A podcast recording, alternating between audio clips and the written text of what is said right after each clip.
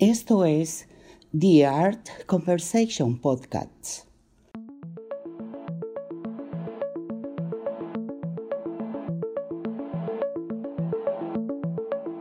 Desde la Galería de Uquerango, los llevaremos a escuchar conversaciones sobre diferentes artistas y sus pensamientos.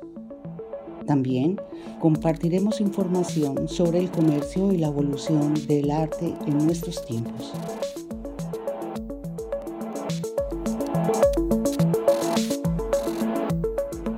Buenas tardes. Mi nombre es Cristian Padilla, soy curador e historiador de arte y a continuación ustedes van a escuchar la lectura del texto Casabianca Julio Larraz, el cual escribí con motivo de la exposición de Julio Larraz que se llevó a cabo en la Galería Duque Arango en Medellín entre el pasado mes de marzo y la actualidad. Es importante comentar, previo a la escucha de este texto, que Julio Larraz es uno de los artistas eh, latinoamericanos más reconocidos. Su trabajo ha sido reseñado por eh, Marta Traba y Germán Rubiano respectivamente en los textos Art of Latin America que publicó eh, la BIB de Washington y en torno a su obra también importantísimos historiadores de arte como Edward Lucy Smith y Edward Sullivan han escrito sendos textos y libros en torno a su obra. A continuación entonces la lectura del texto Casabianca de Julio Larraz.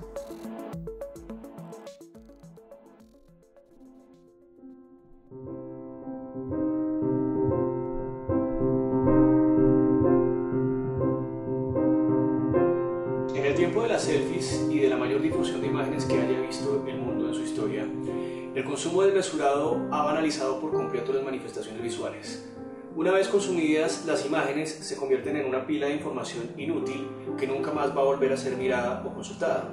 Nuestras generaciones han aprendido a mirar y desechar al mismo tiempo la imagen sin reflexionarla. No es su culpa, la saturación es tanta que mientras estás viendo una fotografía, otros miles de millones aún están siendo gestadas y otras tanto eliminadas. El campo del arte no se salva.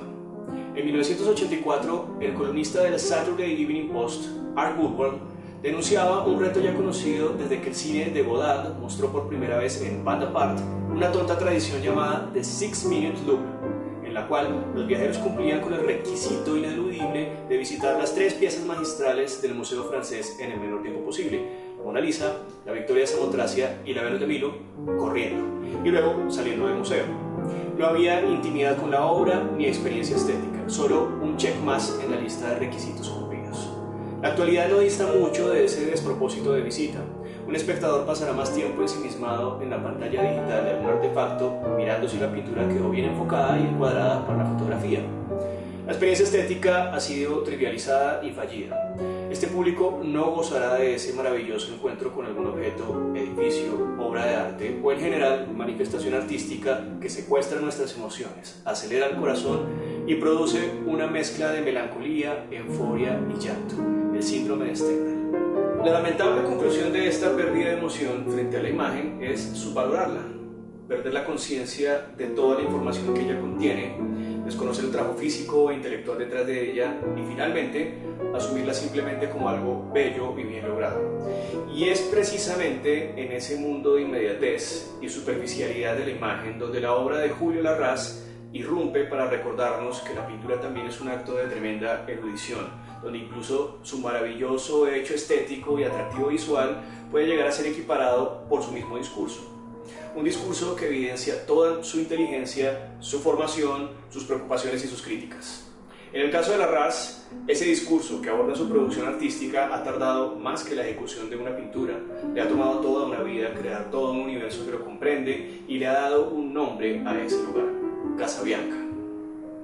El nombre con que bautizó este lugar de su imaginación proviene, como en muchos de los casos de sus imágenes, del mundo de la literatura. En 1826, Felicia Dorotea Hemans publicó su poema Casabianca, que trata sobre la conflagración que acabó con el navío Lorient y que dejó como saldo más de mil muertos. En 1728, el Imperio francés y la Armada británica se disputaban las colonias del norte de África en una guerra naval en el Mediterráneo, frente al delta del Nilo. Luis Casabianca era el nombre del comandante de la nave. Sin embargo, para Hemans, el protagonista no era el comandante, sino su pequeño hijo de 13 años, que fue inmolado junto a su padre por las explosiones de la Santa Bárbara del barco justo mientras le preguntaba a su padre si había cumplido satisfactoriamente todas las funciones y tareas que se le habían encargado. En lengua inglesa, el poema de Hemans fue muy conocido difundido en las escuelas y aprendido de cabo a rabo por los estudiantes, convertido en un clásico y una alegoría a las virtudes y al patriotismo. No es más que una casualidad que encontremos entre el nombre de Casabianca y las imágenes de la Raz algún parecido a la célebre película Casablanca de 1942, pero es una grata casualidad en la cual las pinturas de la Raz parecen ilustrar como fotogramas algunos aspectos en los que pintura y cine coinciden los amantes y los aviones en la pista de aterrizaje, los autos clásicos, las comitivas policiales formando a manera de desfile, pero sobre todo la presencia de estos hombres vestidos de un impecable blanco como un irresistible Humphrey Bogart en la escena del casino. Cientos de los rigurosos textos e investigaciones que han seguido la producción de la RAS han revisado ampliamente sus innumerables influencias pictóricas, desde los bodegones que nos recuerdan el barroco español y la pintura flamenca, hasta los escenarios arquitectónicos donde Giorgio de Quirico pareciera haberle causado una tremenda impresión. Sin embargo, y aunque está descartada de forma consciente, a pesar que en una obra tan onírica no hay que descartar una reminiscencia inconsciente, debemos tener presente algunas afinidades visuales con el lenguaje cinematográfico.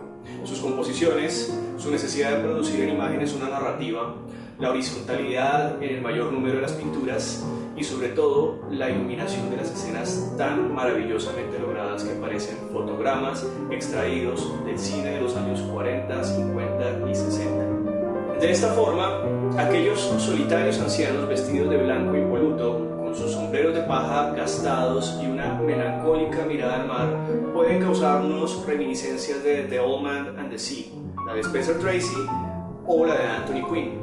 Una cita que puede ser tan cinematográfica como literaria, por la novela de Hemingway, y que además tiene la especial virtud de ocurrir en la misma locación de la raza la misma Habana donde nació en 1944 y que tanto marcaría su producción.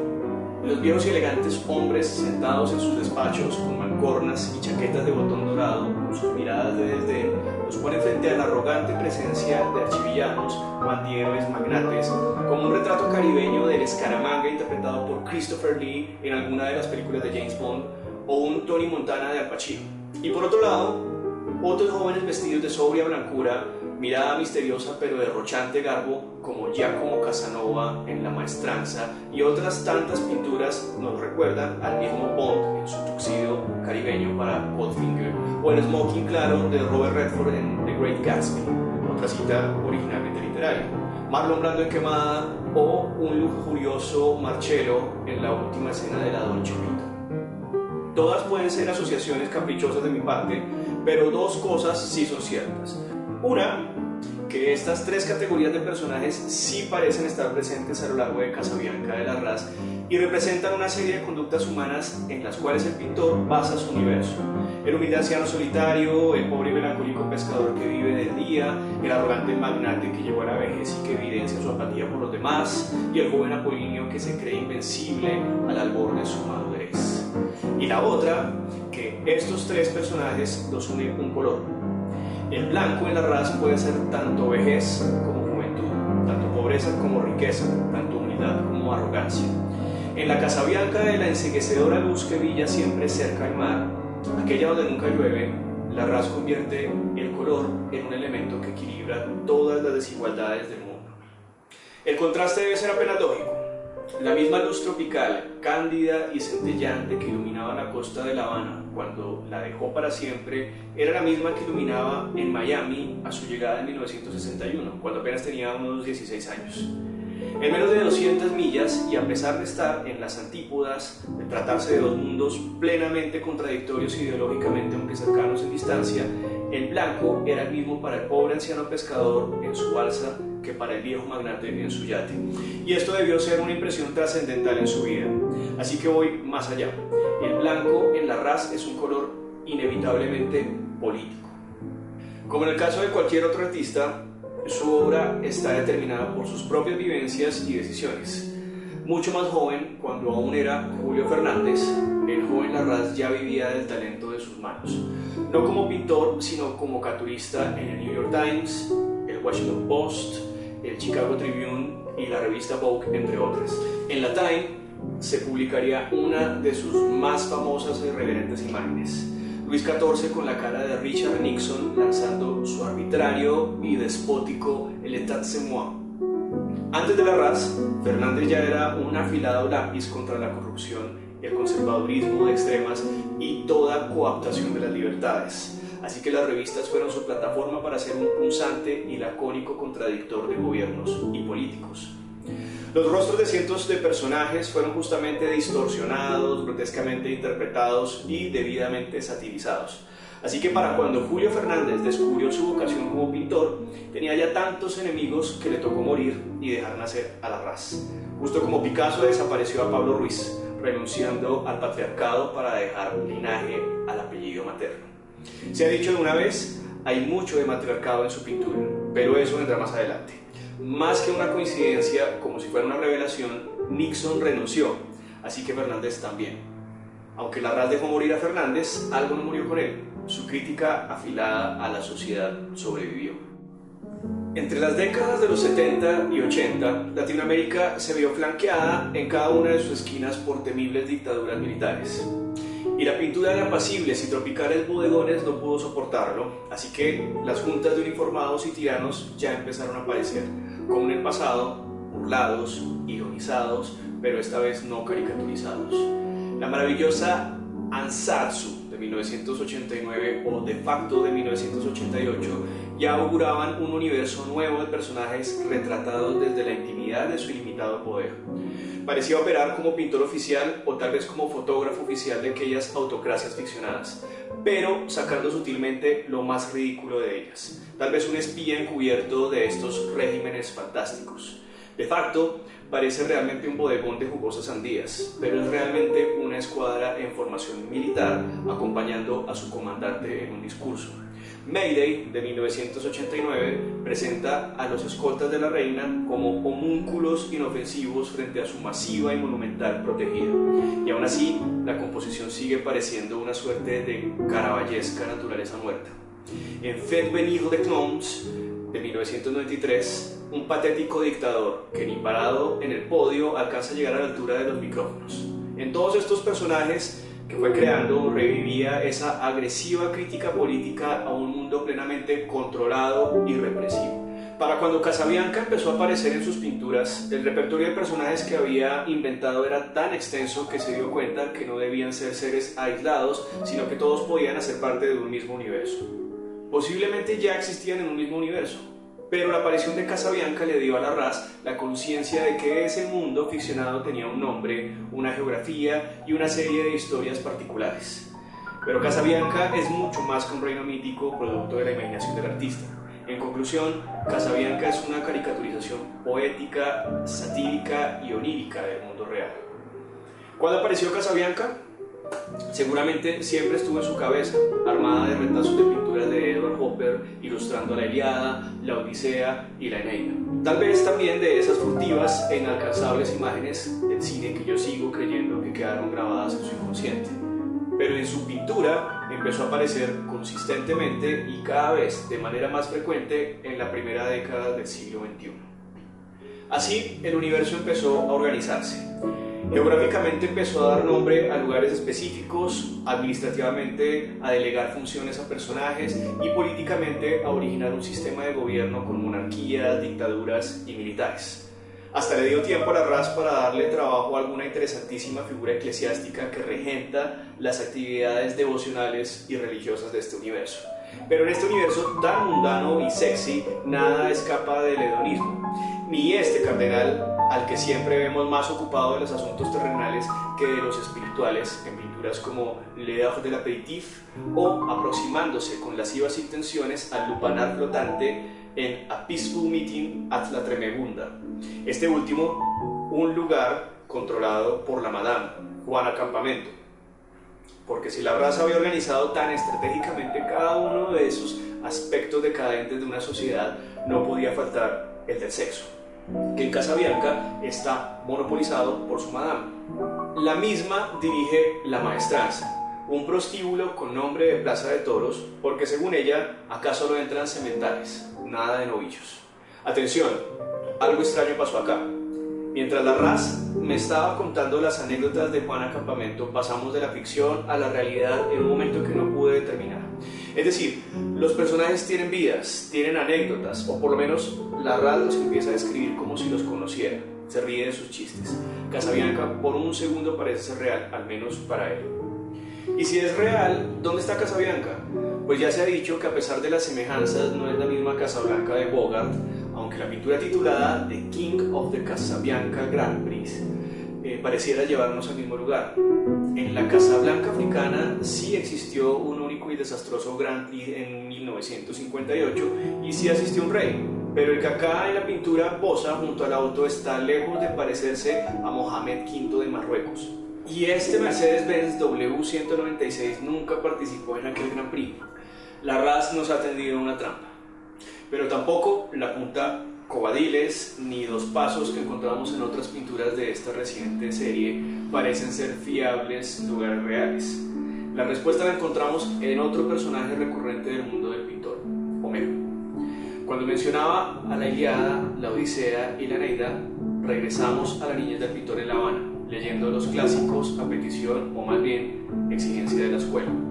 Y su impresión marcaría al joven para siempre. El ávido pintor que es Larraz parece ser posiblemente solo superado por el lector Larraz. Su pintura es un indescifrable compendio de citas, de las cuales seguramente sus favoritas son las de Homero, uno de los protagonistas y posiblemente el espectador principal y narrador en sus pinturas. Petrarca y Hesiodo también son constantemente citados en sus cuadros, conviviendo anacrónicamente ese mundo moderno de confort lujo, de yates, aviones y harlistas como Peter Fonda en Easy Rider. Por eso, en ocasiones encontramos en Casabianca imágenes mediterráneas en las cuales se nombra a la Cumea de la Sibila, a Isla Falconera y un coloso en el puerto de Casabianca que recuerda al de Rodas. Todos estos lugares próximos a la antigua civilización grecorromana a la que admiró a partir de la lectura de los clásicos de su juventud. Casabianca entonces habita en la literatura. Hay en la geografía de este lugar de la imaginación del artista y de su pintura en general una confluencia entre las playas caribeñas de su niñez, las de su adultez, a donde la deriva lo fue llevando, y las de su mente alimentada por la literatura. La Creta, de la que escapan Ícaro y Dédalo en Casabianca, tiene algo de La Habana vieja, como balseros recursivos buscando métodos cada vez más audaces y poéticos de escapar. Así que el sol que derrite sus alas el mismo que ilumina con esa característica luz todas sus obras es un punto intermedio entre los destellos del trópico y el resplandor mediterráneo. Al respecto de esa particularidad de su pintura, el historiador Edward Lucy Smith escribió un juicioso ensayo titulado The Disquieting Light of the Tropics. Pero nuevamente el lector Larraz nos presenta una referencia a la literatura que define la naturaleza de la luz en su pintura, el nunca Nobel británico Graham Greene. La mención me parece reveladora porque como colombiano siempre me llamó la atención que Gabriel García Márquez haya acudido con tanta atención a las novelas de Green para explicar la forma en que su escritura le había permitido comprender el Caribe, como si un costeño como García Márquez no lo hubiera podido hacer por sus propios medios y por derecho propio de nacimiento. Podría decirse un mismo tanto de la raza, que como hombre del Caribe y ávido observador de la luz podría conocer todos los secretos del color del trópico, pero no tanto en Gabo como en la RAS, la sensibilidad es un problema más literario que experiencial. Así que no puedo evitar poner acá una frase del mismo Gabo que pareciera perfectamente aplicar a la pintura de la RAS. Dice Gabo, Graham Greene me enseñó nada menos que a descifrar el trópico. A uno le cuesta mucho trabajo separar los elementos esenciales para hacer una síntesis poética en un ambiente que uno conoce demasiado, porque se sabe tanto que no se sabe por dónde empezar y tiene tanto que decir que al final no se sabe nada. Graham Greene resolvió ese problema literario de un modo muy certero, con unos pocos elementos dispersos pero unidos por una coherencia subjetiva muy sutil y real. Con ese método se puede reducir todo el enigma del trópico a la fragancia de una guayaba podrida. Cierro comillas. El parangón parece apenas lógico. Greene retrató el trópico con los ojos de un foráneo paseándose por La Habana. Las imágenes que nos producen Our Man in La Habana, su obra maestra de agentes secretos y espionaje en plena Guerra Fría, podría ser perfectamente ilustrada por las pinturas de Edward Hopper, de las que son plenamente contemporáneas. Hombres y mujeres imbuidos en sus labores, atrapados por la arquitectura de Co, viviendo en un mundo completamente probable. Pero en la lectura de un latino a la obra de Green, el trópico se transforma en algo místico, irónico, donde todo es posible. At Isla Formentera y A Meeting with the Queen de la Raz parecen ser las imágenes correspondientes a un retrato de la mama grande de Gabo, la matrona todopoderosa de Macondo. Había dicho que hay mucho de matriarcal en Casabianca y la prueba está en estos personajes femeninos que exudan poder. La reina de corazones que aparece tan frecuentemente en su pintura nunca parece revelar plenamente su rostro, pero siempre podemos reconocer en ella un personaje autoritario, grotesco y parasitario. En fin, siguen las correspondencias. Juana Campamento, la abuela desarmada de la Cándida Heredia. Macondo, Casabianca. Dos mundos fantásticos, satíricos, infinitos y de un desbordante realismo mágico. Descifrar a plenitud Casabianca es un imposible que solo podría ser logrado a través de los viajes del artista, de las obras que le han impactado, de los cientos de libros que ha devorado y de las vivencias que ha acumulado. Un imposible que tardaría más de medio siglo comprender. Por eso es solo de esperar que la única persona autorizada a desentrañarlo sea la raza y que en algún momento se anime a escribirla. Después de todo, es un proceso apenas lógico si se tiene presente que es un mundo que proviene en gran medida de las letras y que por tanto debe volver a ellas. Y como se ha visto, cuando una pintura tiene tanto que explicar, tantas referencias, minucias y complejidades, nos lleva a repensar la imagen y rescatarla de esa inmediatez y banalidad. A través de Casabianca, el artista nos exhorta y exige a meternos dentro de cada una de sus escenas y descubrirlas. Algo que como se ha logrado entender, si usted ha llegado a este punto de la lectura, es imposible en un six minutes de Gracias.